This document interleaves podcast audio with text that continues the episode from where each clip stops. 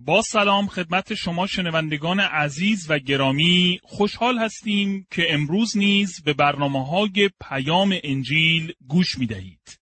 از شما دعوت می کنیم به برنامه مطالعه و بررسی کلام خدا که توسط دکتر جان ورن مگی تهیه شده است توجه بفرمایید. کتاب اول یوحنا ادامه فصل یک دوستان عزیز در برنامه گذشته در اول یوحنا فصل یک آیه هشت خواندیم که اگر گوییم گناهی نداریم خود را فریب می دهیم و از حقیقت گریزانیم. یوحنا با گفتن این موضوع در واقع می‌گوید تلاش افرادی که می‌خواهند برای مشارکت و رابطه با خدا آنچنان کامل و بیگناه شده تا به سطح خدا برسند بیهوده و بی نتیجه خواهد بود. ما نمی توانیم خودمان را به جایگاه خدا برسانیم و غیر ممکن است که در این دنیا به کمال و کاملیت رسید. اکنون بررسی این حقیقت را ادامه می دهیم. در اینجا به مثال دیگری در این رابطه توجه بفرمایید. وقتی در زمان خدمتم به عنوان کشیش برای مدتی در شهر دیگری اقامت داشتم با مردی آشنا شدم که سالها در زندان به عنوان خادم مسیحی خدمت کرده بود. او یک مسیحی فعال و مشتاق با شخصیتی عالی بود. مطمئنا هیچ انتقادی از او نداشتم. اما یک روز که در خیابان یکدیگر را دیدیم به من گفت برادر دیشب تقدیس شدم. گفتم چه اتفاقی برایت افتاد؟ جواب داد که به جایگاهی رسیده که دیگر نمی‌تواند گناه کند. خب پس از این گفتگو مدتی او را ندیدم. اما یکی دیگر از خادمان کلیسا در همسایگی آن مرد زندگی می کرد و او در ارتباط با موضوعی که در واقع حق با این خادم کلیسا بود اختلافی با پسر آن مرد که در خانه او زندگی می کرد برایش به وجود آمده بود. خادم کلیسا با آن مرد صحبت کرده بود ولی آن مرد بدون دلیل خشمی شده و سخنان زشتی به خادم کلیسا گفته بود. آن خادم کلیسا در این مورد با من صحبت نمود و از من خواست که با آن مرد صحبت کنم تا مشکل او با همسایش برطرف شود. به ملاقات آن مرد رفتم و به او گفتم آیا به من نگفتید که تقدیس شده اید؟ جواب داد بله گفتم. گفتم و هنگامی که تقدیس شدید به سطح کمال و بیگناهی رسیدید. آن مرد گفت بله فکر می کنم که به آن سطح عالی رسیدم. آنگاه گفتم همسایه تو یکی از اعضا و خادمین کلیسایی است که در آن خدمت می کنم. او به من می‌گوید که چند روز قبل واقعا کنترل خود را از دست داده و در حالی که خشمگین بودید سخنان زشتی به او گفته اید که گفتن آنها شایسته یک مسیحی نیست. آن مرد شروع به توجیه کردن رفتارش نمود و گفت حدس می‌زنم که عصبانی و خشمی شدم ولی این موضوع گناه نیست. گفتم اگر از نظر شما گناه نیست پس چیست؟ پاسخ داد قبول دارم که اشتباه کردم و نبایستی با آن شدت با او صحبت می کردم ولی گناه نکردم. به آمد گفتم خب پس می‌خواهم با من همکنون دست داده و به من تبریک بگویید چون من نیز به آن سطح عالی رسیدم من گناه نمی کنم بلکه فقط اشتباهات زیادی می کنم. اما برادر عزیز کلام خدا به طور آشکار به شما می‌گوید که از دست دادن کنترل و عصبانیت و فریاد زدن و توهین کردن به همسایه خود آنطوری که شما انجام داده اید گناه است. دوست من فکر می کنید چه کسی را فریب می دهید؟ وقتی می گویید که هیچ گناهی ندارید شما خودتان را فریب می دهید و تنها کسی که فریب خورده است خودتان هستید. شما خدا را فریب نمی دهید. همسایگان خود را فریب نمی دهید. دوستانتان را نیز فریب نمی دهید. بلکه مطمئن باشید که فقط خود را فریب داده اید. و یوحنا می‌گوید که حقیقت در چنین فردی نیست و این فرد از حقیقت فرار می کند چون نمی تواند ببیند که گناهکار است و به سطح و جایگاه کاملیت نرسیده است. با این وجود تعداد زیادی از افراد سعی می‌کنن که با این روش فاصله میان خود و خدای قدوس را پر سازند و البته موفق نمی‌شوند. از آنجایی که نمی توانید خدا را به سطح خودتان پایین بیاورید و همچنین نمی توانید خود را به سطح او بالا رسانید پس بایستی چه کار کنید؟ یوحنا در اینجا راه حل این مسئله را نشان می دهد. در اول یوحنا فصل یک آیه نه می‌خوانیم اما اگر گناهان خود را به او اعتراف نماییم می توانیم اطمینان داشته باشیم که او ما را می بخشد و از هر ناراستی پاک می سازد. این کار خدا کاملا منصفانه و درست است. زیرا عیسی مسیح برای شستن و پاک کردن گناهان ما جان خود را فدا کرده است. اگر به گناهانتان اعتراف کنید. در اینجا یکی دیگر از اگرها را در کلام خدا مشاهده می کنیم. تا کنون در این فصل چندین اگر را مشاهده کردیم. در آیه شش اگر بگوییم با خدا رابطه نزدیک داریم در آیه هفت اگر ما نیز مانند مسیح در نور حضور خدا زندگی می کنیم و در آیه هشت اگر گوییم که گناه نداریم و اکنون نیز در اینجا روش درست برای مشارکت و ارتباط میان یک انسان گناهکار و خدای قدوس معرفی می شود. منظور از اعتراف به گناهان چه می باشد؟ کلمه اعتراف در زبان یونانی به معنای همان را گفتن است. یعنی شما همان سخنی را می‌گویید که خدا می‌گوید. وقتی خدا در کلامش می‌گوید که آنچه انجام داده اید گناه است، شما نیز بایستی با خدا موافقت کرده و همانطوری که خدا به آن موضوع نگاه می کند آن را گناه بدانید. و باید به خدا بگویید خداوندا تو درست می‌گویی. من نیز آنچه تو می‌گویی می‌گویم. این کار گناه است. گفتن این سخن به خدا یعنی نزد او اعتراف نمودن که گناهکار هستید. منظور از اعتراف به گناهان این است. دوست من این یکی از بزرگترین نیازهای کلیسا است. این روش خدا برای یک مسیحی است که با گناه در زندگیش روبرو شود. مدتی پیش مردی به نزد من آمد که بسیار اندوکین و در زحمت بود. از همسرش طلاق گرفته بود چون متوجه شده بود که همسرش نسبت به او وفادار نبوده است. خانه و کارش را از دست داده بود. مردی بسیار معیوس و پریشان بود. به من گفت می‌خواهم به خدا خدمت کنم. گناه و خطا کردم. شکست خوردم. با سراحت به او گفتم نزد من گریه نکن به نزد خدا برو و به او درباره گناهانت بگو. به خدا بگو که خطا کرده ای. به او بگو که در اشتباه بوده ای. به او بگو که می‌خواهی همان سخنی را درباره گناهانت بگویی که خدا می‌گوید. نزد او اعتراف کن و از او کمک بخواه. او پدر توست. در خانواده او هستی. مشارکت بر رابطه خود را با او از دست داده ای اما می توانی دوباره با او در رابطه باشی. اگر گناهانت را نزد او اعتراف کنی، او وفادار است و گناهانت را می بخشد. پس از اینکه گناهان خود را نزد خدا اعتراف کردیم، خدا چه کار می کند؟ او ما را پاک می سازد. در داستان پسر گم شده آن پسر خطاکار از سرزمین دور در حالی که کاملا کثیف بود و بوی خوکدانی را به خود گرفته بود به خانه آمد.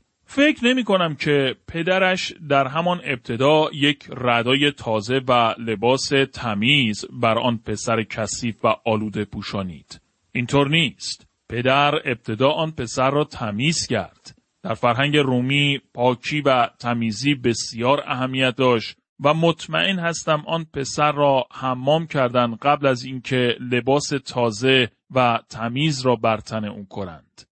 آن پسر آنچنان تجربه عالی داشت که دیگر فکر بازگشت به آن سرزمین دور و کار در خوکدانی را نمی کرد. وقتی شما به گناهانتان اعتراف کرده اید به این معنا است که از آن گناه روی برگردانده اید. یعنی اینکه همان سخنی را می‌گویید که خدا درباره آن گناه گفته است. گناه یک واقعیت وحشتناک است. خدا از گناه نفرت دارد و اکنون شما نیز از آن نفرت دارید. اما اعتراف به گناه رابطه شما با پدر آسمانیتان را دوباره برقرار می سازد. و یوحنا سخنانش را با آیه بعدی تکمیل می کند. در اول یوحنا فصل یک آیه می‌خوانیم اگر ادعا کنیم که گناهی از ما سر نزده است دروغ می‌گوییم و خدا را نیز دروغگو میشماریم زیرا خدا میفرماید که ما گناهکاریم خدا را دروغگو نشمارید دوست من چرا به نزد خدا نمی روید و قلبتان را نزد او باز نمی کنید و همانطوری که با فرد دیگر صحبت می کنید با او سخن نمی گویید؟ مشکل خود را به او بگویید. گناهانتان را به او بگویید. ضعف خود را به او بگویید. همه چیز را نزد او اعتراف کنید. به پدرتان بگویید که می‌خواهید با او مشارکت و رابطه داشته باشید و می‌خواهید به او خدمت کنید. او یک راه بسیار عالی و با شکوه برای بازگشت به سوی خودش فراهم نموده است. عیسی مسیح راه بازگشت به سوی خدا است.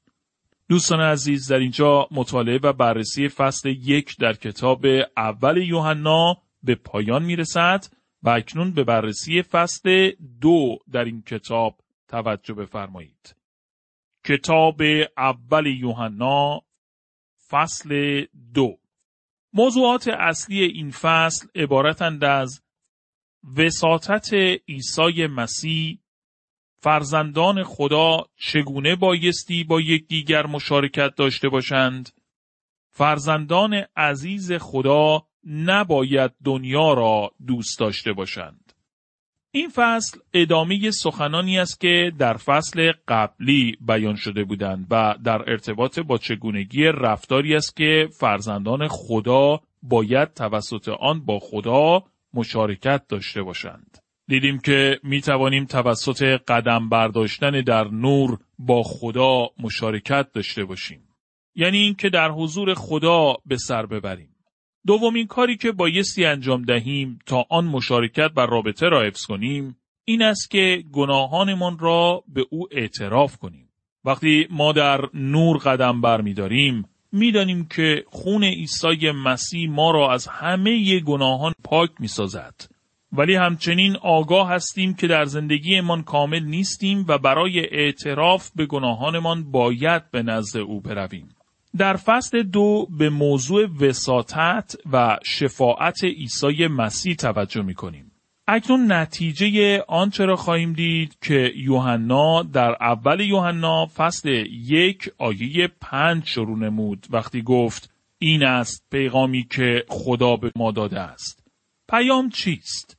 پیام انجیل فیض خداست که گناهکار محکوم را از طریق ایمان به عیسی مسیح به خانواده خدا می آورد در جایی که یک وارث و هم ارث با عیسی مسیح می شود. مهمترین موضوع رابطه با خدای پدر می باشد. مشارکت با خدا توسط وساطت عیسی مسیح در اول یوحنا فصل دو آیه یک می‌خوانیم فرزندان عزیزم اینها را به شما می نویسم تا گناه نکنید اما اگر گناهی از شما سرزند کسی هست که برای ما نزد خدای پدر وساطت کند و بخشایش ما را از او درخواست نماید این شخص عیسی مسیح است که مظهر راستی و عدالت است فرزندان عزیز اینها را به شما می نویسم تا گناه نکنید. یوحنا این سخنان را برای ما می نویسد چون خدا نمی خواهد فرزندانش گناه کنند. اگرچه خدا امکانات کافی و فراوان برای ما فراهم ساخته تا گناه نکنیم ولی راه ورودی ما به این امکانات ناقص است چون ما کامل نیستیم. توجه کنید که در این آیه گفته نمی شود که ما نمی توانیم گناه کنیم بلکه یوحنا برای ما می نویسد تا گناه نکنیم خدا از ما می خواهد به شیوهی قدم برداریم که باعث خوشنودی او شود. یعنی او از ما می خواهد که در اطاعت از کلامش قدم برداریم. اجازه دهید یادآوری کنم که نامه اول یوحنا یک نامه خانوادگی است. بر روی رابطه خانواده خدا تاکید می کند. این نکته را دوباره عنوان می کنم چون در کلیسای امروزی تاکید بسیار زیادی بر روی این حقیقت است که همگی ما به بدن مسیح تعلق داریم. یعنی که همه ایمانداران عضوی از یک بدن می باشند. پیام کتاب افسوسیان بدن مسیح و این حقیقت بسیار عالی می باشد. ولی اکنون بایستی به حقیقت خانواده خدا نیز توجه کنیم. لازم است تشخیص دهیم که ما در خانواده خدا می باشیم و رابطه ما با خدا بسیار مهم است. باید با پدر آسمانی خود مشارکت و رابطه داشته باشیم. فرزندان عزیزم یک اصطلاح جالب توجه است که به صورت ای فرزندان کوچک، بچه های عزیز و ای فرزندان نیز ترجمه شده است. اینها را به شما می نویسم تا گناه نکنید. با اینکه افرادی هستند که ادعا می کنند بیگناه و کامل می باشند به یاد میآورم زمانی را که در یک مراسم واعظ تأکید بسیار زیادی بر روی این موضوع کرد که هیچ کس کامل نیست.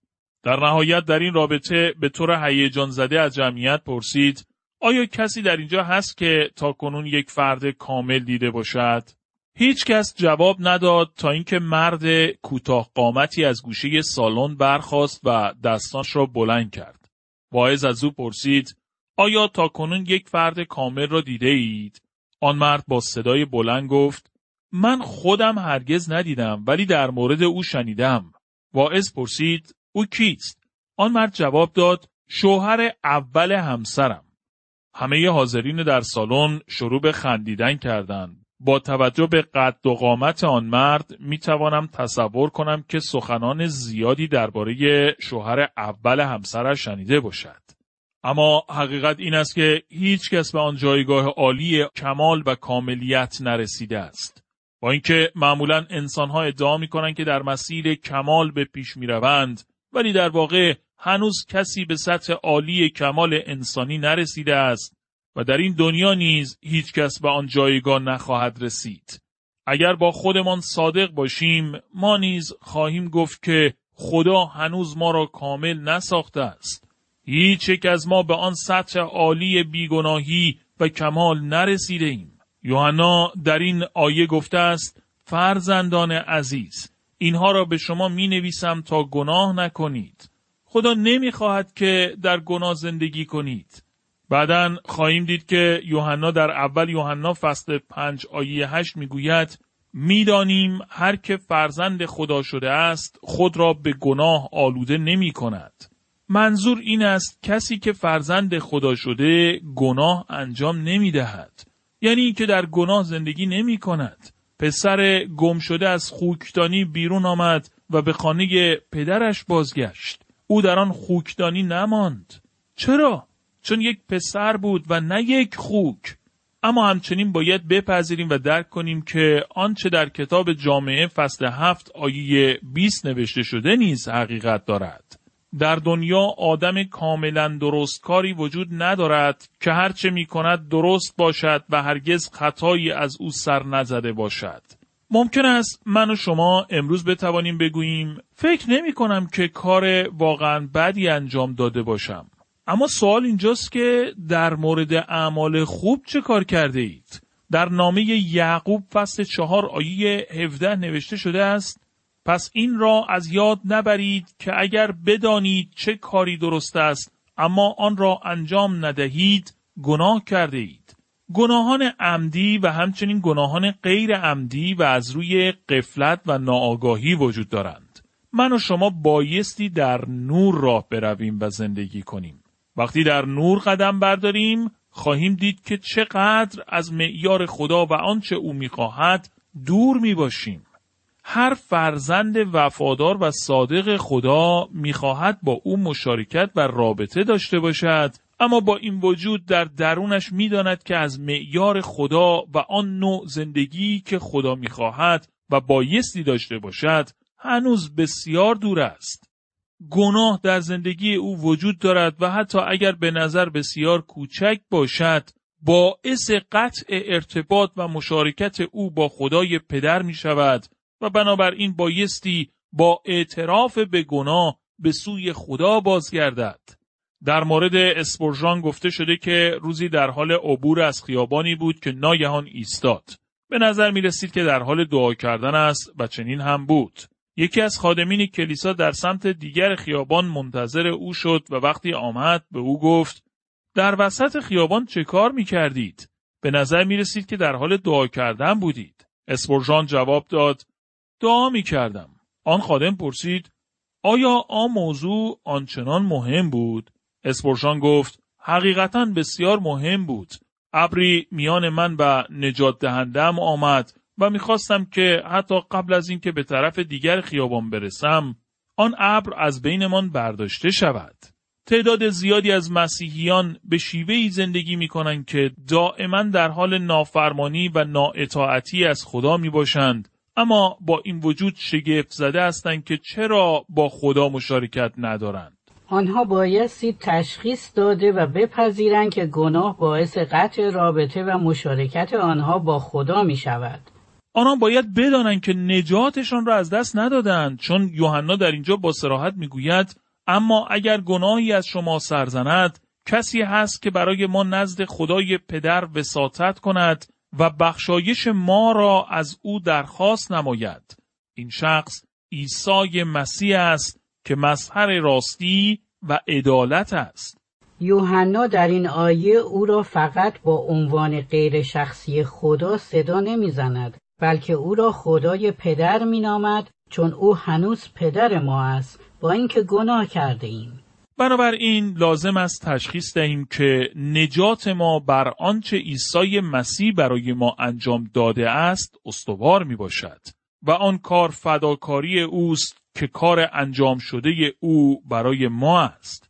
همه چیز تمام شد. ما نمی توانیم به کاری که تمام شده چیزی اضافه کنیم. تمام آنچه برای نجات نیاز داریم کاری است که عیسی مسیح برای ما انجام داده است. اما اگر من و شما می‌خواهیم با او مشارکت و ارتباط دائمی داشته باشیم، باید درک کنیم به یک چیز دیگر نیز نیاز داریم.